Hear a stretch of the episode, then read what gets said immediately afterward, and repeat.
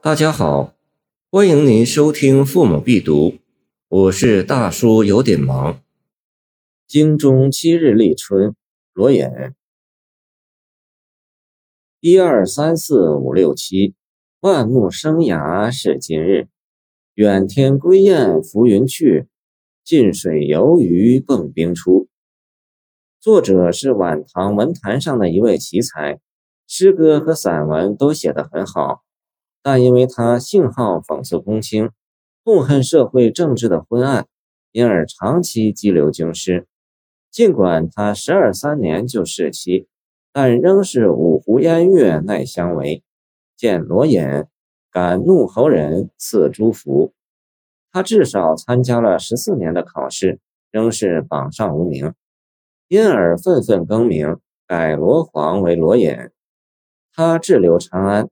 大概想起隋代著名诗人薛道衡的“人日思归”，因而，在京中七日立春之时，便慨然而有此作。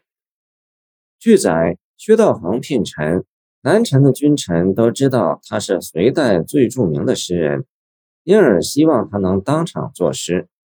于是他在人日正月初七便挥笔而作了。当他写了首句“入春才七日”时，人们掩口而笑，并窃窃私语，觉得这实在不像诗句。而他写下“离家已二年”时，人们便不敢再轻去了。而他写完“人归落雁后，丝发在花前”时，君臣便大加称赏，觉得南陈文人实在无人可以匹敌。罗隐此作却比薛道衡的诗更为怪诞，一上来便是。一二三四五六七，读起来简直有点开玩笑，觉得这哪像诗呢？但仔细一想，却比薛诗写得更好。薛诗是屈指一算，虽入春才七日，但已是离家已二年了，隐隐透出思归之情。而罗诗的七个数字，却表明他是一日一日的数，一天一天的算。写出了他羁留异地，实在痛苦难熬，给人以度日如年之感。而次句的“万木生芽是今日”，不仅包罗了薛诗的“丝发在花前”之意，且比薛思归更早，早到了万木刚刚生芽之时。薛诗的“人归落雁后”，写出了“人不如雁”之思，的确写得不错。而罗诗却写作“远天归雁浮云去”。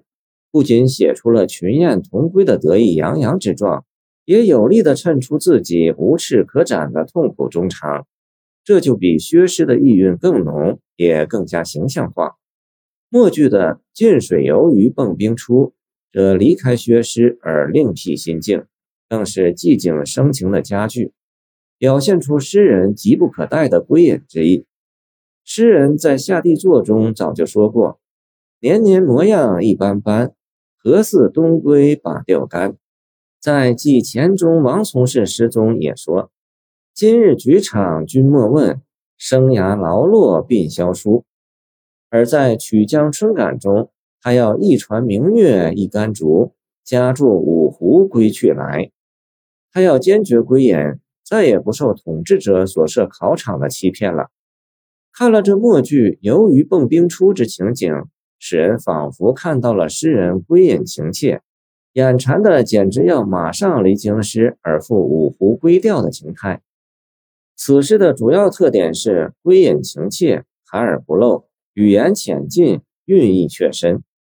罗隐的诗大都写得俏之可喜，见清李慈铭《岳曼堂读书录》，而此诗却达到了俏直与韵界的圆满统一。谢谢您的收听，我的 QQ 号码幺七二二九二二幺三零，欢迎您继续收听我们的后续节目。如果你喜欢我的作品，请关注我吧。